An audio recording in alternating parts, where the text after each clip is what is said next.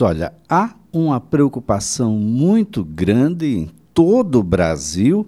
Aliás, quem tem criança e precisou de um serviço de urgência, de emergência, sabe que eles, aqui, por exemplo, na capital alagoana, estão lotados, muitas crianças apresentando sintomas de síndromes respiratórias.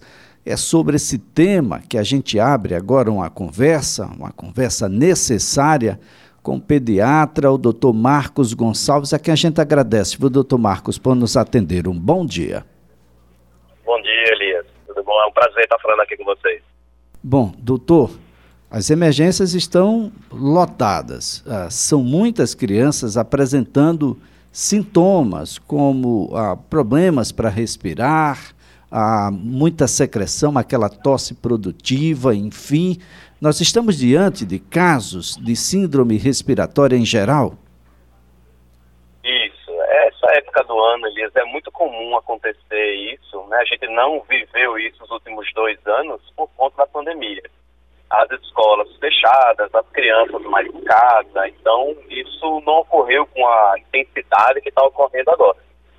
Né? O principal foco de infecção dessas crianças geralmente é na escola, né? Basta uma criança estar doente na escola, né, para transmitir para os seus coleguinhas as doenças respiratórias, né, que se transmitem justamente assim, uma pessoa do lado da outra, está se espirrando, tossindo, é o vírus se espalha naquele ambiente e os restos das crianças pegam aquela doença ali. E ali, como as escolas não estavam funcionando direito, ou estava no, no, online, né, todo mundo naquele mundo virtual, as aulas online, é, não teve muito. E agora, com a volta, a gente tem as crianças que estão adoecendo, que são normais, na idade normal de adoecer, e aquelas que não adoeceram anteriormente estão adoecendo agora. Então, é como se fosse represou. Né? Então, a gente tem muita criança infectando agora nesse momento. Bem, doutor, quais são os principais sintomas? Nós temos um vírus específico para que, que domina essa situação? É um diverso. É os pais eles ficam meio que com raiva da gente, porque a gente chama isso tudo de virose, né? Mas é um termo genérico, porque são diversos vírus diferentes uns dos outros, é, principalmente por faixa etária. Então a gente tem aqueles bebezinhos menores de um ano de idade, que geralmente eles pegam o que a gente chama de bronquiolite, que é o vírus essencial respiratório, que é o causador dessa bronquiolite. E acima dessa faixa etária de um ano, dois anos, três anos de idade, nós temos bastante os rinovírus, que é um grupo de vírus que também causa bastante isso. Na maioria, imensa maioria das vezes, são os vírus que causam essa, esse tipo de infecção, e no final fica mais ou menos o mesmo tipo de sintoma, com tosse, coriza, é, obstrução nasal, aquele nariz entupido, e geralmente os sintomas ficam mais em via aérea superior. Raramente eles acometem o pulmão. E algumas complicações, como na bronquiolite dos bebezinhos menores, que é aquele vírus essencial respiratório que eu falei, ele pode pegar o pulmão e a criança pode ter dificuldade respiratória também. E como tem muita criança pegando esses vírus, uma pequena porcentagem dessas crianças pode complicar com pneumonia. E aí é porcentagem. Então, como eu estou vendo muita criança pegando as viroses, né, uma boa parte delas pode desenvolver pneumonia bacteriana também. E aí é outro problema que a gente tem agora nesse momento, que é a falta dos antibióticos na, nas farmácias da cidade. Agora, doutor Marcos, é preciso ter calma. Quando é que, de fato, a gente deve procurar um serviço emergencial? Aos pais a calma, né? Porque na maioria, imensa maioria das vezes, 90% das vezes ou até mais, esses vírus vão causar sintomas leves, sintomas respiratórios na parte alta, nariz, garganta e vai ficar por isso mesmo. É um tipo de doença que nos primeiras 24, nas primeiras 24 horas pode ocorrer uma febre, uma tosse mais intensa, e depois de dois, três dias aquilo ali desaparece, a febre vai embora e até o final de uma semana mais ou menos a tosse também desaparece. Então, geralmente ela é bem branda e não tem muito problema, né? Então a gente pede aos pais que procurem atendimento emergencial se tiver algum tipo de sintoma mais intenso, uma tosse mais intensa, dificuldade para respirar, uma febre que está passando aquele período de 20, 24, 48 horas e a febre não está desaparecendo, e aí nesse momento procurar atendimento.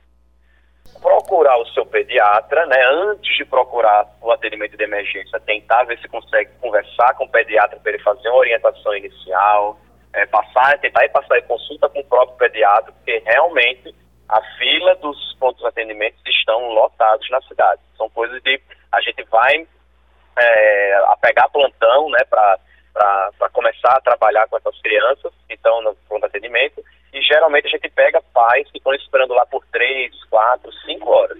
Então, assim, vale a pena inicialmente só ir se tiver um quadro mais grave, né, e tentar inicialmente conversar com o seu próprio pediatra. Bem, ah, é claro que a cultura popular tem solução para absolutamente tudo. Não que solucione, mas que pensa que tem, pensa. O que é que a gente pode e deve fazer e o que é que a gente deve evitar, doutor Marcos? Então, na maioria das vezes, o tratamento, é, é, e aí é outro motivo que os pais ficam meio que com raiva do pediatra, porque nós somos muito, é, nós não somos muito intervencionistas, porque naquilo que eu falei, na maioria das vezes, em 90, 95% das vezes, esses quadros vão ser autolimitados, não precisa a gente fazer muita coisa, eles se resolvem. E esses remédios que muita gente fica utilizando, eles podem ter efeitos colaterais. Então, na maioria das vezes, basta a gente hidratar, basta de todas as medidas que existem para a gente tratar esse tipo de virose, a hidratação é a melhor delas. Então, dar bastante líquido para a criança. E aí vem o dito popular, né? Ah, vou dar um xarope, vamos fazer um lambedor. E não é realmente o lambedor que resolve a tosse ou os sintomas da criança. A criança, quando toma um lambedor, o lambedor é feito de quê? De açúcar. E aí a criança, para saciar a sede daquele açúcar, vai tomar bastante líquido. Então, o que resolve realmente é o líquido que ela está tomando. Então, hidratar bastante a criança, aplicar a solução fisiológica, o soro fisiológico na, na, nas narinas, então fazer uma lavagem nasal é importante. Fazendo justamente isso, a gente vai aliviar os sintomas de tosse, de obstrução nasal, de incômodo da criança e dentro de uma semana o próprio sistema imunológico vai resolver aquele tipo de resfriado. Agora, doutor Marcos, a ouvinte perguntando aqui se tem algum problema soro fisiológico por meio de inalação, através das nebulizações, por exemplo. A, a gente orienta a realizar a aplicação de soro fisiológico das diversas maneiras existentes. Então, a gente tem a nebulização com soro fisiológico, nós temos até né, levar a criança para o banheiro, ligar aquele chuveiro bem quente, deixar aquele vapor, né, o vapor como se fosse um vaporizador, para ajudar também nos sintomas, aplicar soro fisiológico através de conta-gotas, através de seringa, através de spray nasal, através até daqueles que tem agora aqueles, é, aquelas garrafas né, que a gente aplica com bastante pressão na narina, que o líquido sai na outra narina. Então, não importa. O que importa é utilizar o soro fisiológico né, das diversas maneiras possíveis e imagináveis, e isso daí é o que realmente alivia o sintoma e a criança melhora com mais rapidez. Bem, tem muita gente se utilizando de alguns remédios ah, e, e, basta imaginar que vai ter. Tem, tem gente, doutor, que está dando remédio para não ter. Isso é possível? É. é no, os remédios que a gente chama de profilaxia, né, que é usar algum medicamento antes da, da pessoa ter para evitar pegar aquele tipo de doença, não tem nenhum remédio assim que comprove uma certa eficácia, né, porque a gente está lidando com diversos vírus diferentes um do outro. Então, cada vírus teria que ter um remédio específico para evitar aquela infecção. Tem muita gente que toma vitamina C para melhorar a imunidade. A vitamina C foi é, um, um, mito que foi, surgiu desde os anos é, 1950, 1940, quando a pessoa é, que descobriu a, a vitamina C lançou esse tipo de mito. A vitamina C previne resfriados e gripe e até hoje a medicina não conseguiu comprovar essa teoria. Então, assim, realmente a vitamina C, ela não previne nenhum tipo de infecção respiratória, né? Seja ela viral, bacteriana, ela não adianta. Então, é isso da vitamina C é um dito popular. Mesma coisa da vitamina D, né? Na vitamina D, ela não ajuda também na, na, na profilaxia, né? para evitar você pegar esse tipo de infecção. as medidas que a gente viu agora durante o Covid são elas que realmente reduzem a chance de você pegar a infecção. Então, principal delas, que eu acho que é a principal agora nessa época de aulas, é criança que está doente não ir para a aula, fazer isolamento em casa até a resolução dos sintomas. Então, daquilo que eu falei, basta uma criança dentro da sala da escola com infecção viral para transmitir para todos os coleguinhas que estão dentro da sala.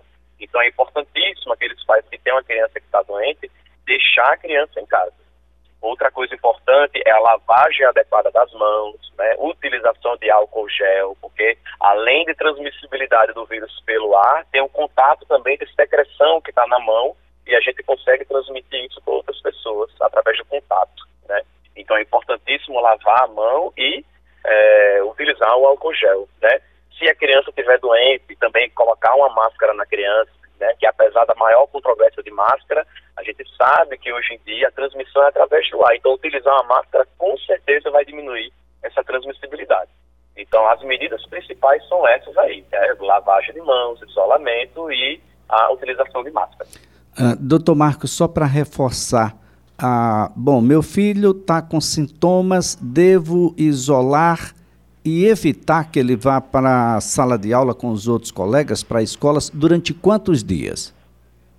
Ah, geralmente é o tempo que o vírus possa ficar transmissível. Então é quase o mesmo tempo do Covid. Hoje em dia o Covid a gente está fazendo isolamento de sete dias.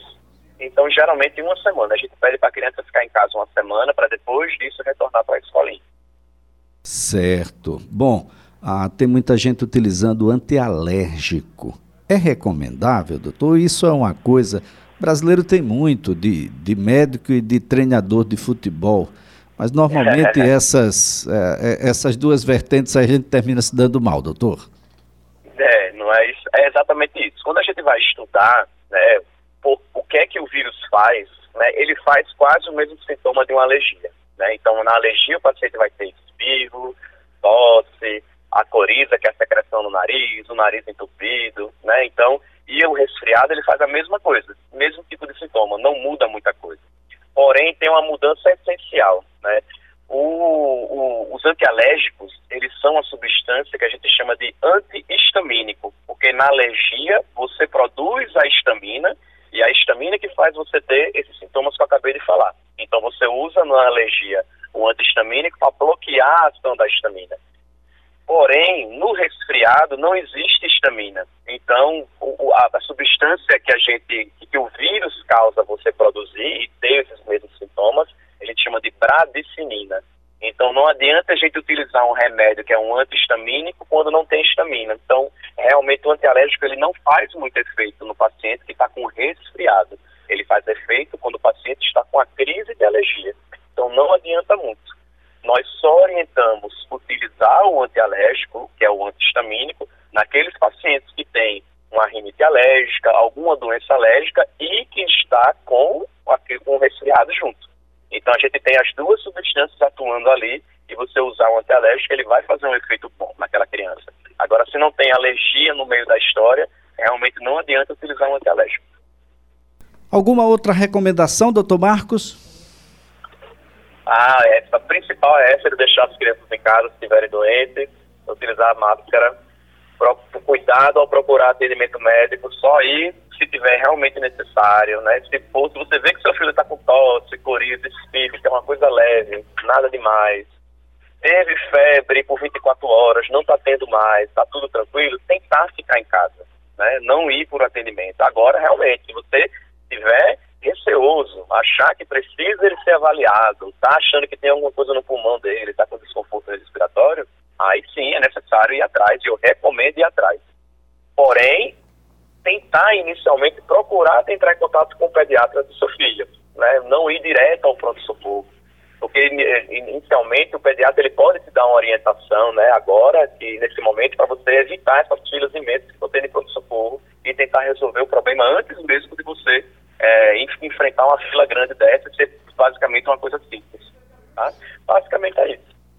Muito bem. Doutor Marcos Gonçalves, mais uma vez, muito obrigado pela colaboração aqui prestada, essa prestação de serviço que a gente acaba de fazer, acalmando um pouco aí pais e mães em relação a esse período, um período onde nós temos uma incidência muito grande né, dessas síndromes respiratórias em crianças pequenas e um pouco maiorzinhas, de modo a fazer com que só procurar em caso extremo mesmo, onde os, os sintomas sejam muito graves e de preferência, aliás, bastante recomendável entrar em contato com o pediatra do seu filho, da sua filha, que ele vai te dizer o melhor caminho. Doutor Marcos, um prazer tê-lo por aqui. Prazer foi meu, Elias. Um abraço. Doutor Marcos Gonçalves é médico pediatra.